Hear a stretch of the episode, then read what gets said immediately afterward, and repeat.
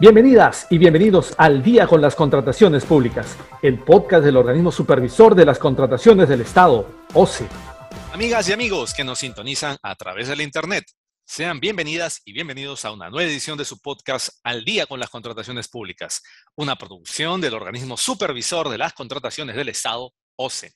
En este episodio, quien les habla, Jan Velázquez, va a tener el agrado de compartir con ustedes los próximos minutos para conocer más acerca de diversos aspectos en el marco de las contrataciones públicas.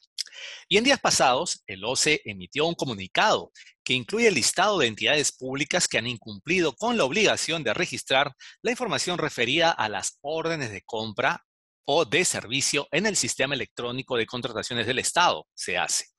Para hablar de este tema, ya se encuentra con nosotros Ana Claudia Medina Mendoza, quien se desempeña en la Subdirección de Identificación de Riesgos en Contrataciones Directas y Supuestos Excluidos del OCE. Estimada Ana Claudia, muchas gracias por estar aquí con nosotros. Hola Jan, muchas gracias por la oportunidad de poder abordar este tema con los oyentes y quedo dispuesta a absolver cualquier consulta al respecto. Muy bien. Para comenzar, Ana Claudia, explícanos, ¿Por qué es importante efectuar el registro en el SEACE de las órdenes de compra y servicio? Bueno, debemos tener en cuenta que existen principios que rigen toda contratación estatal, los cuales se encuentran establecidos en el artículo 2 de la Ley de Contrataciones del Estado. En esta oportunidad resulta importante destacar dos de ellos, el principio de transparencia y el principio de publicidad. En ese sentido, el registro de la información sobre las órdenes de compra u órdenes de servicio emitidas es importante para fortalecer la transparencia en el uso de los recursos públicos que se invierten para los fines, metas y objetivos institucionales, toda vez que los datos que se deben registrar corresponden a la entidad contratante, monto contratado, certificación de crédito presupuestario y o la, la previsión de recursos así como el registro administrativo de su ejecución presupuestal, datos del contratista, fecha de emisión de la orden, descripción del objeto en materia de contratación, entre otros. Ahora, ¿de qué se trata la supervisión al registro de la información de las órdenes de compra o servicio? ¿Cuál es la base legal para esa acción de supervisión, Ana Claudia? El artículo 52 de la Ley de Contrataciones del Estado establece que el OCE tiene dentro de sus funciones efectuar acciones de supervisión de oficio, de forma aleatoria y o selectiva, y a pedido de parte, con el objetivo de garantizar el cumplimiento de lo dispuesto en la normativa de contratación pública. Bajo dicha premisa, la Directiva 10-2019 del OCE, referida a las acciones de supervisión a pedida de parte y oficio, establece que el inicio de una acción de supervisión se podrá canalizar como una supervisión programada o una supervisión no programada. En este caso, la supervisión del registro de la información de las órdenes de compra y órdenes de servicio se trata de una supervisión programada. Ahora bien, considerando que esta supervisión se encuentra orientada a la verificación del cumplimiento del registro de información en el SEACE, se debe tomar en consideración lo contemplado en la Directiva 3-2020 del OCE, la cual establece la información que debe publicarse en la mencionada plataforma electrónica. Respecto a este tema en específico, la supervisión del registro de información de las órdenes de compra y servicio conlleva un trabajo en conjunto entre la Dirección de Gestión de Riesgos y las oficinas desconcentradas del OCE, el cual se realiza en dos fases. Brevemente, la primera fase está orientada a la publicación de un comunicado en el portal institucional del OCE, a través del cual se difunde el listado de las entidades que incumplieron con la obligación de registrar en el SEAT la información correspondiente a las órdenes de compra y de servicio emitidas durante un periodo que ya se encuentra determinado en el Plan Anual de Supervisión del ejercicio fiscal correspondiente, a efectos de que dentro del plazo máximo desde 10 días hábiles se pueda subsanar la omisión incurrida. Y la segunda fase consiste en la emisión de oficios a los titulares de las entidades y al Sistema Nacional de Control a efectos que se tome conocimiento de este incumplimiento y eh, pese al plazo otorgado para subsanar dicha omisión, para que dentro del marco de sus competencias se pueda dar inicio a acciones correctivas que se estimen pertinentes.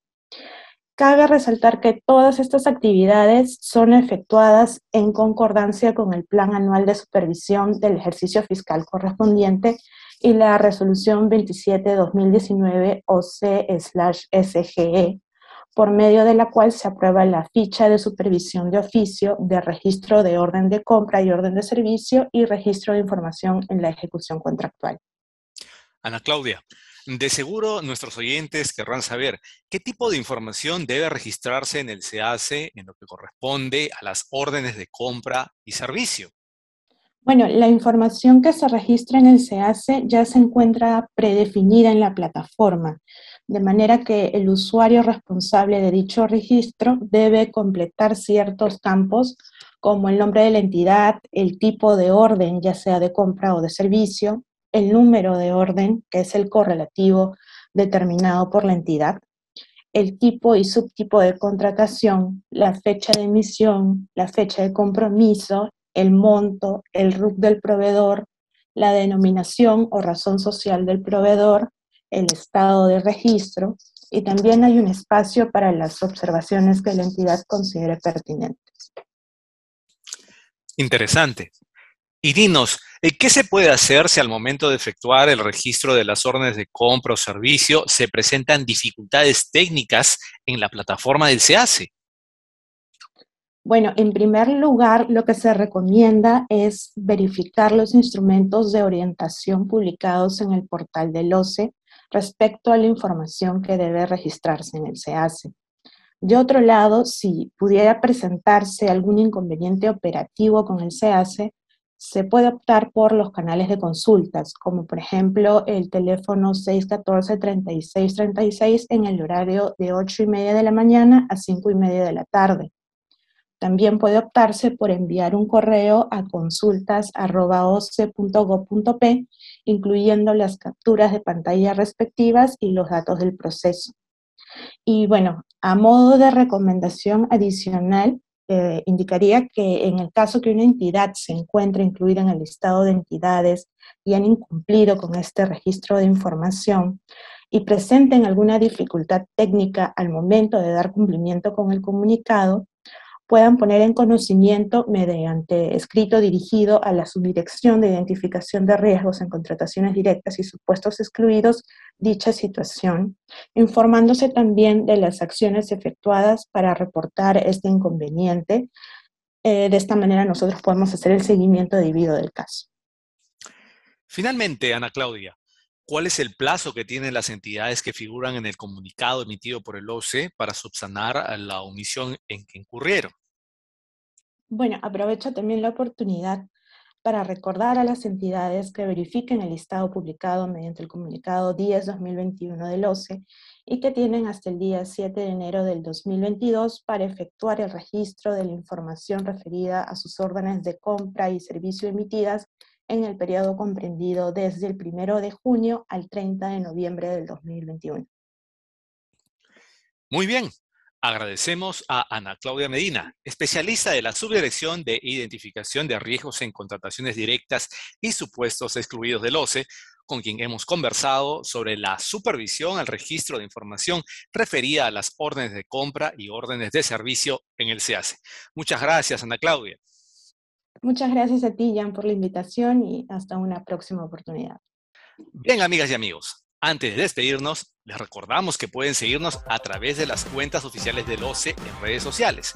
De igual manera, pueden encontrar nuestro podcast y todos sus episodios en YouTube y Spotify. Esto ha sido todo por hoy. Esperamos que este episodio de Al día con las contrataciones públicas haya sido de su agrado y sobre todo que la información proporcionada contribuya a lograr contrataciones públicas más transparentes y eficientes en beneficio de todas y todos. Hasta pronto. Siempre con el pueblo. Gobierno del Perú.